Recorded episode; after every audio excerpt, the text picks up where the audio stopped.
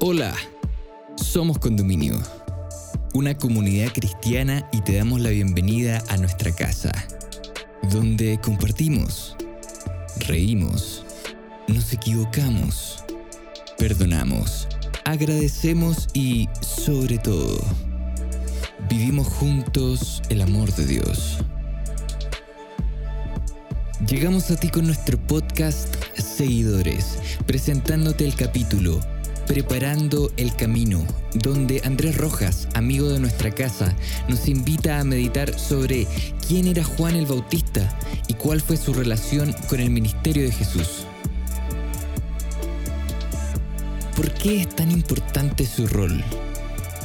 ¿Y qué relevancia tiene en la actualidad? Te invitamos a escucharlo y esperamos puedas encontrar muchas respuestas estas preguntas en este episodio. Bienvenida, bienvenido.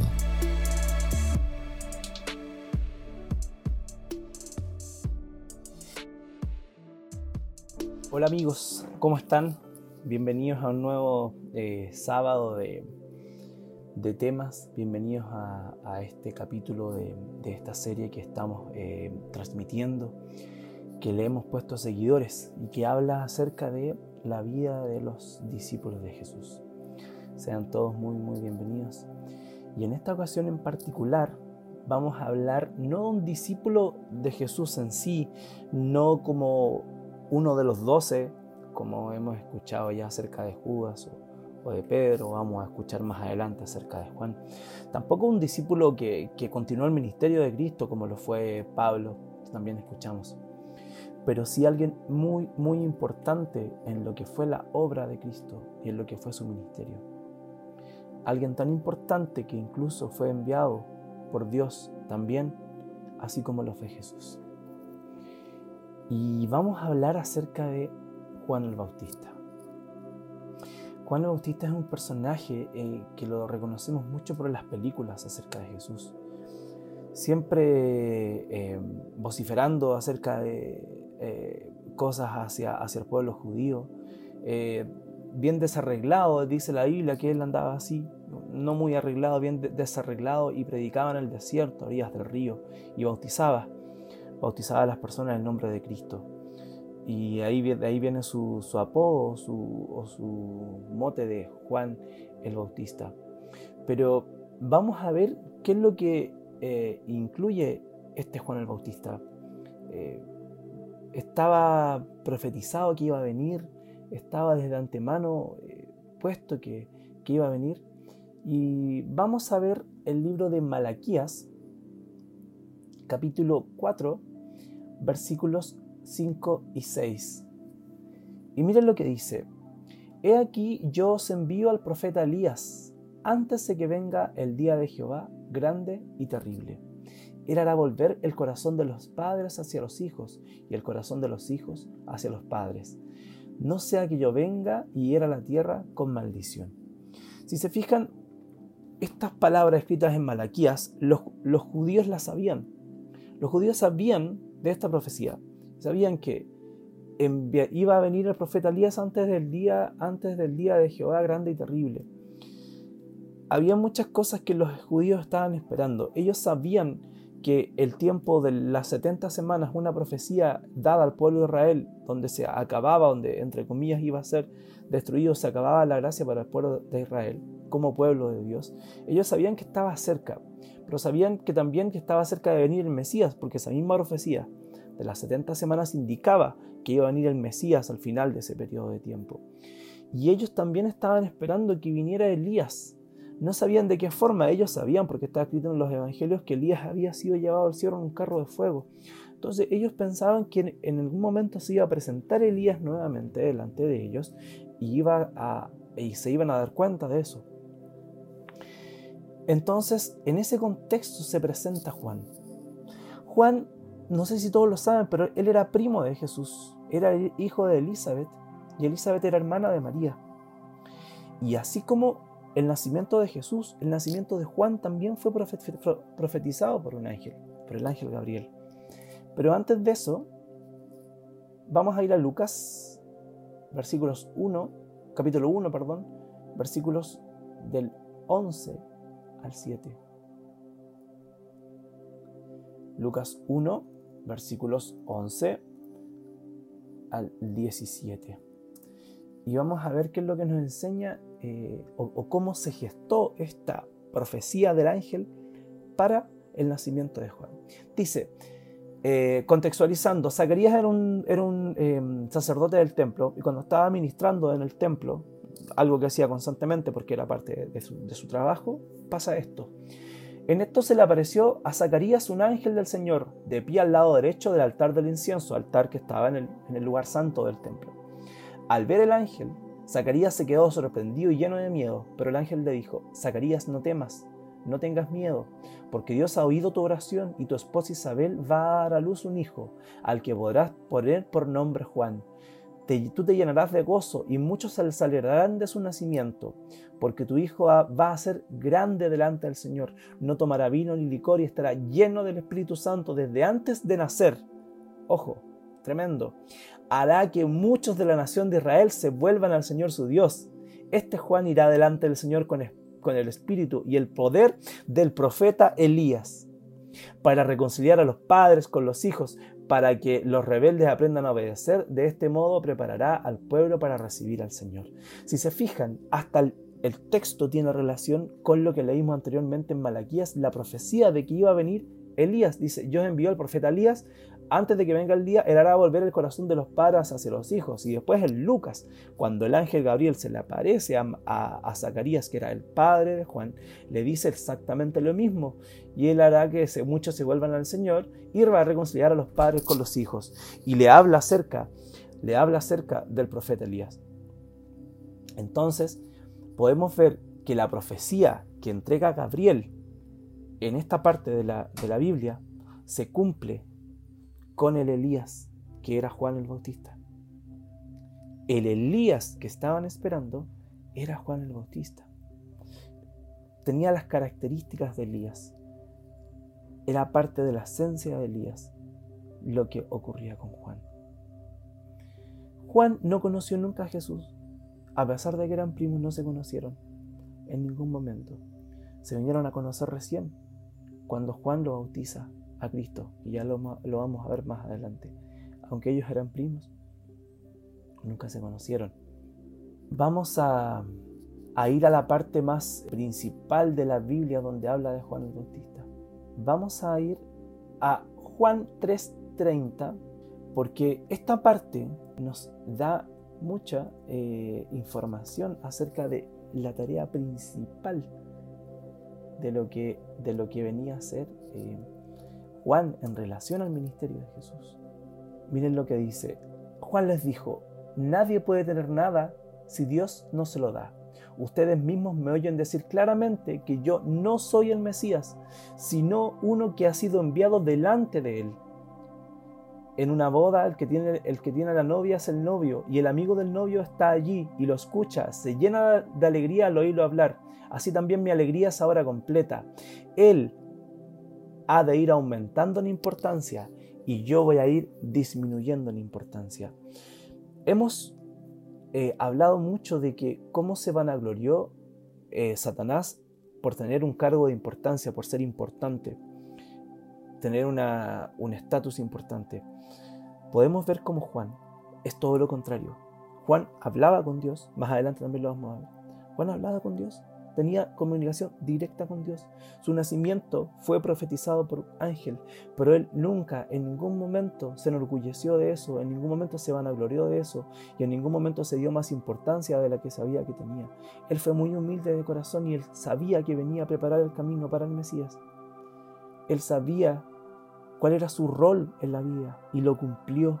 Nunca cuestionó, nunca dudó, era vehemente, estaba convencido, era directo, trataba con mucha dureza. Siempre lo vemos en las películas gritando porque él trataba con mucha dureza, porque él iba a entregar un mensaje de arrepentimiento. Él le decía al pueblo de Israel, arrepiéntanse ustedes ahora, porque estamos haciendo las cosas mal delante del Señor. Criticaba mucho también a los fariseos, la clase religiosa de la época, porque les decía que eran hipócritas, algo que Jesús también les dijo en algún momento después. Y mira qué tremendo eso. Él va a ir aumentando en importancia y yo voy a ir disminuyendo.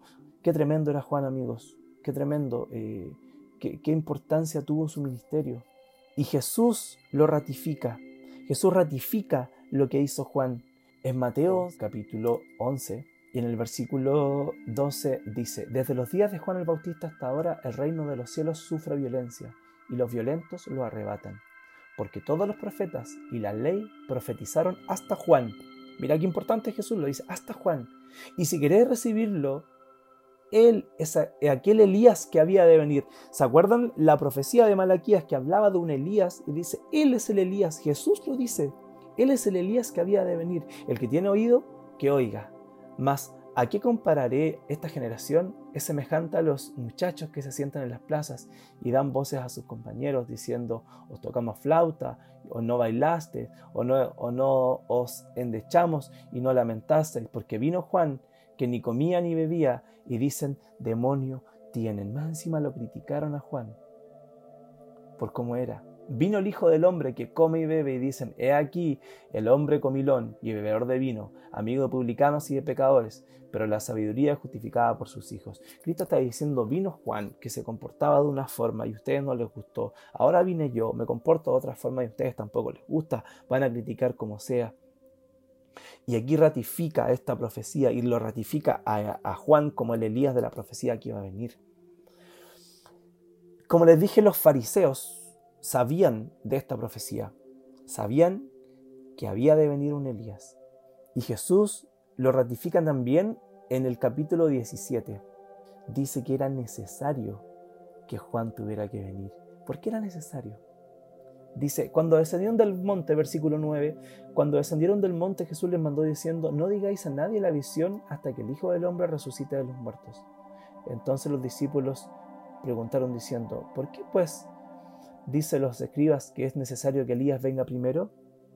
¿Por qué decían eso los, los, eh, fariseos? Eh, porque estaba escrito en Malaquías que debía venir Elías primero antes de, antes de que viniera eh, el, el Hijo del Hombre. Y respondió Jesús y les dijo, a la verdad, Elías viene primero y restaurará todas las cosas. Mas os digo que Elías ya vino. Y no le conocieron, sino que hicieron con él todo lo que quisieron. Así también el Hijo del Hombre padecerá de ellos. Entonces los discípulos comprendieron, versículo 13, que les había hablado de Juan el Bautista. Vino Elías profetizado y vino el Mesías profetizado, y el pueblo en ese entonces no le conoció. No supieron quiénes eran. Y aquí yo te hablo a ti, ¿cuántos años llevas en la iglesia tú? Muchos, pocos, algunos, ninguno. No tienes idea de religión. No tienes idea porque un grupo de personas dicen que Cristo va a venir. Sería tremendo que Cristo viniera y que no le, no le reconozcamos. Sería tremendo que Cristo volviera y no sepamos quién es y le rechacemos. Dice la Biblia que va a haber un grupo que lo va a rechazar. Va a, va a haber un grupo que va a rechazar a Cristo como en los tiempos de Juan. Espero que tú y yo estemos en el grupo que lo va a reconocer y lo va a aceptar. Vamos a seguir estudiando esta parte de Juan el Bautista. Juan 1.1 dice, en el principio era el verbo, el verbo era con Dios y el verbo era Dios. Este era en el principio con Dios, todas las cosas por él fueron hechas y sin él nada de lo que ha sido fue hecho. En él estaba la vida y la vida era la luz de los hombres. Estas palabras se refieren a Cristo. Las hemos leído muchas, muchas, muchas veces. Versículo 15 dice, Juan dio testimonio de él. ¿De quién? Del verbo. Del verbo que este era el del principio, que estaba con Dios y que era Dios. ¿Quién daba testimonio de él? Juan, el Elías, Juan dio testimonio de él y clamó diciendo, este es de quien yo decía. Él predicó que venía un Mesías, él predicó que venía uno después de él, del cual no era digno de, calzar su, de, usar su calzado. Y de él estaba predicando. Y decía, antes de mí, e, él viene después de mí, él es de antes de mí, él es desde el principio, él es eterno, porque era primero que yo porque de su plenitud tomamos todos y gracia sobre gracia. Pues la ley por medio de Moisés fue dada, pero la gracia y la verdad vinieron por medio de quién? De Jesucristo. A, nadie le vio, a Dios no le vio nadie jamás. Al Hijo, el unigénito, que está en el seno del Padre, Él le ha dado a conocer. ¡Wow! Tremendas palabras acerca de Jesús. Tremendas palabras. Nosotros no hemos visto al Padre, no conocemos al Padre. ¿Qué conocemos? A Cristo. Esto lo escribió, lo escribió Juan en el capítulo 1, hablando de, Juan el Bautista también. ¿Qué pasó? Los fariseos sabían que, que había un hombre que predicaba acerca de, cosas religiosas, acerca de Dios. Ellos eran la, la autoridad religiosa de la época. Entonces fueron a, conociendo toda esta situación, lo que les dije al principio, que, que, se acercaba el tiempo en el que tenía que venir el Mesías, que ellos sabían que antes tenía que venir Elías. Entonces se acercaron y, en el capítulo 1, versículo 19, dice, este es el testimonio de Juan cuando los judíos enviaron de Jerusalén sacerdotes y levitas para que le preguntasen. ¿Y qué le dijeron? ¿Tú quién eres? confesó Juan y les dijo, él sabía para dónde iba la pregunta. Él no, no, se hizo el leso, como dicen, sino que confesó y dijo, yo no soy el Cristo, sabiendo que ellos preguntaban por eso. Y le preguntaron, entonces, ¿eres tú Elías? Sabiendo lo que les dije de la profecía de Elías. Y él les dijo, no soy. ¿Eres tú el profeta le preguntaron ellos. Cuando se refieren al, profeta, ellos se refieren a Moisés. No les voy a explicar ahora por qué, pero ellos también tenían, como, como sabían que Moisés había de, resucitar, que había resucitado, ellos también pensaban que Elías y Moisés eran los que iban a aparecer en algún momento. Y ojo que en el Nuevo Testamento aparece Elías y Moisés, se juntan con Cristo. Eh, es, muy, linda esa parte, si la buscan en la Biblia, la parte de la transfiguración, que ahí se, es un pequeño un pequeño cuadro de la segunda venida de Cristo, representada por los muertos en Cristo, por los vivos que, iban a subir, que van a subir al cielo sin conocer la muerte, y Cristo viniendo en las nubes. Pero cierro ese paréntesis para que lo puedan leer cuando tengan tiempo. Entonces le dijeron, pues, ¿quién eres? Para que demos respuesta a los que nos enviaron. ¿Qué dices de ti mismo? O sea, a nosotros nos mandaron a preguntarte, entonces, ¿qué, qué le respondemos? ¿Qué dices tú? ¿Quién dices tú que eres? Y él dice, yo soy la voz de uno que clama en el desierto, enderezar el camino del Señor, como dijo el profeta Isaías. Y los que habían sido enviados eran fariseos, como les dije, y le preguntaron y dijeron, ¿por qué pues bautizas si no eres el Cristo, ni Elías el profeta? O sea, ¿quién te está dando a ti la autoridad para hacer esto? Y Juan le respondió diciendo, yo bautizo con agua, mas en medio de vosotros está uno con quien vosotros, a quien vosotros no conocéis. Este es el que viene después de mí, el que es antes de mí y del cual yo no soy digno de desatar la correa de su calzado. Estas cosas sucedieron en, Betabara, al otro lado del Jordán, donde Juan estaba bautizando. Cristo ese día estaba presente ahí porque dijo, entre ustedes hay uno. Juan lo reconoció. Y aquí hay un momento muy lindo que es cuando Cristo ya se presenta a Juan. Era necesario que Juan bautizara a Cristo para que Cristo comenzara su ministerio. Al siguiente día, Juan vio Juan a Jesús que venía a él y le dijo, he aquí, cuando Juan lo ve acercarse, le dice, he aquí el Cordero de Dios que quita el pecado del mundo. Este es aquel de quien yo dije, después de mí viene un varón, el cual es antes de mí, porque era primero que yo, y no le conocía, más para que fuese manifestado Israel, por esto vine yo bautizando con agua. Por él vine yo, para preparar el camino a él vine yo. También dio Juan testimonio diciendo, vi el Espíritu que descendía del cielo como paloma y permaneció sobre él. Y no le conocía, porque el que me envió a bautizar con agua, aquel me dijo, sobre quien veáis descender el Espíritu y que permanece sobre él, ese es el que bautiza con el Espíritu Santo. Y yo le vi y he dado testimonio de este que es el Hijo de Dios. Si se fijan algo, dice que no lo conocí, pero el que me envió a bautizar, ¿quién envió a bautizar a Juan? Fue Dios. Dios estuvo a cargo de todo, en todo momento, de todo, de todo lo que sucedía. Y si se fijan, Dios es el que le dice que sobre el que vea descender el Espíritu, ese es el que va a bautizar con el Espíritu Santo. Ese es Cristo, ese es el Mesías. Entonces cuando Juan lo ve y dice, este es este es el que, el que yo estoy esperando, porque Dios me dijo. Y aquí donde yo, cuando estudié, dije, espérate, espérate, espérate. ¿Juan hablaba con Dios? ¿Juan recibía órdenes directas de Dios? Porque pocas personas en, el, en la Biblia han recibido órdenes directas de Dios y han hablado directamente con Dios. Y aquí es cuando te das cuenta que Juan, aunque se habla muy poco en la Biblia de este personaje, fue un personaje muy importante a tal punto de que después de este periodo entre el Antiguo y el Nuevo Testamento, donde hubo una ceguera espiritual para el pueblo de Israel, por eso se le llama periodo intertestamentario, donde no hubo revelación, no hubo profeta, no apareció nadie hasta los tiempos de Jesús. Y el primero que empieza a tener comunicación con Dios después de ese tiempo es Juan.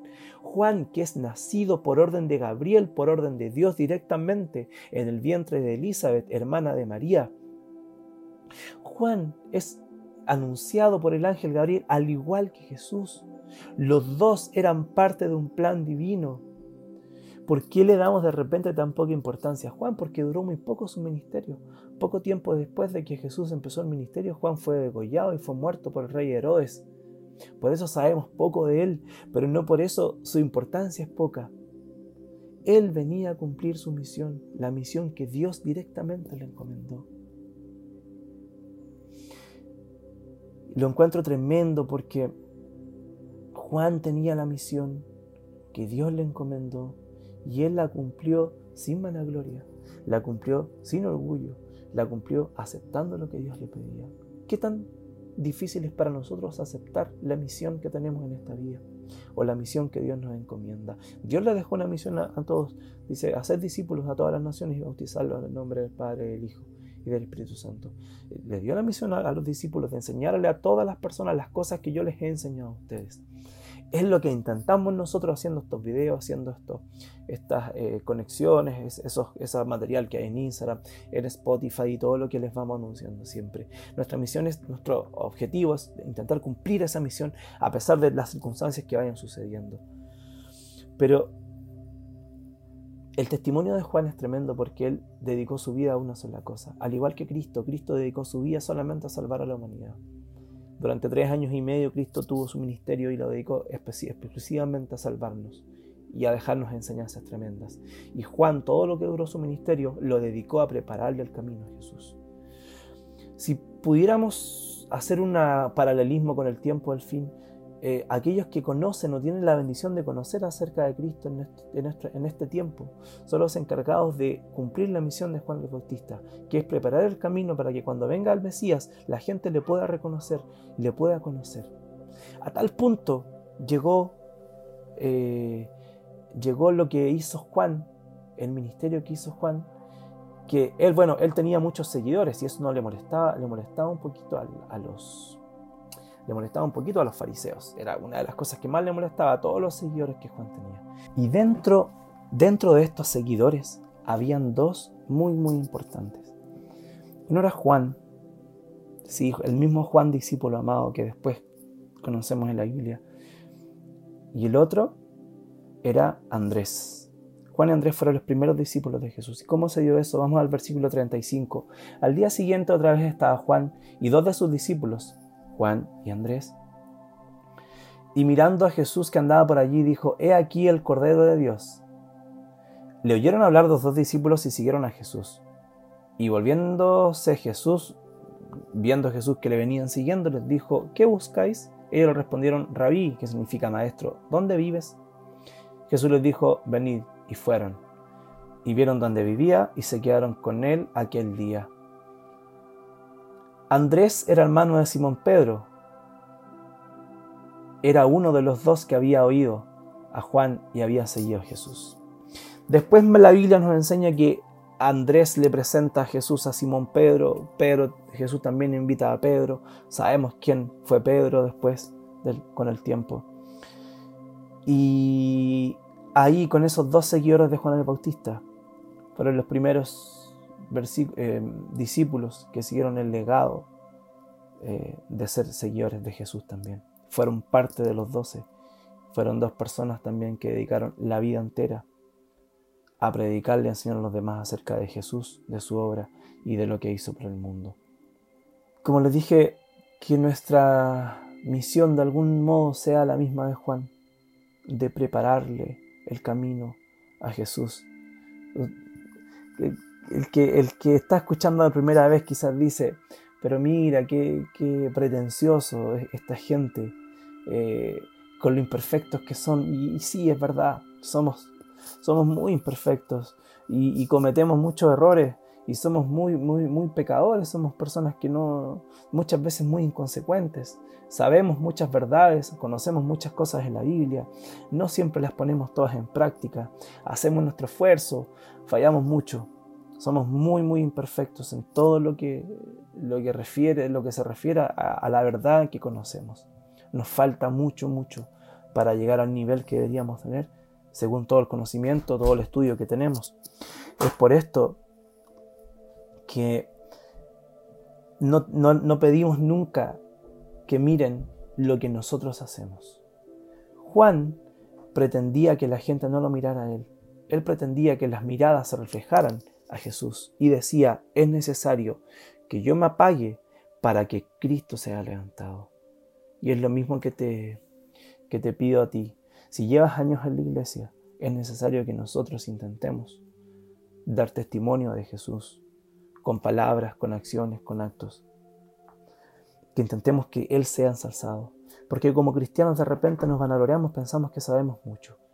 Como sabemos, como supuestamente sabemos mucho, nos vamos enorgulleciendo de lo que sabemos. Y al, enorgullecernos de lo que sabemos, no nos parecemos en nada a Cristo. Si tú nos ves, si tú nos estás viendo y ves que no nos parecemos en nada a Cristo, te pedimos disculpas. Como dije anteriormente, somos imperfectos pero también queremos pedirte que no nos mires a nosotros. Si te has desilusionado en tu vida por un mal testimonio de una persona que supuestamente eh, reflejaba o representaba a Cristo, te pido por favor que reconsideres tu decisión y dejes de mirar a cualquier persona y mires a Cristo. Mires su obra, mires la Biblia, veas lo que hizo, veas su mensaje de amor porque eso es lo que va a cambiar y va a transformar tu vida, eso es lo que te va a dar esperanza y eso es lo que te va a dar ganas de seguir adelante, una esperanza, un futuro. Si miras a las personas constantemente te vas a estar desilusionando. Por eso, este es mi, mensaje en, esta, en este día. Si eres cristiano, levanta a Cristo. Si aún no lo eres, mira a Cristo. Que Dios te bendiga grandemente en este día. Bendiciones para ti. Hemos llegado al final de este episodio. Esperamos que estos minutos hayan sido relevantes para tu vida. Si quieres acercarte a nuestra comunidad, puedes ingresar a somoscondominio.cl o encontrarnos en Instagram como Somos Condominio. Para nosotros sería un tremendo honor poder conectar contigo. Sigue sintonizando para más episodios y gracias por estar con nosotros.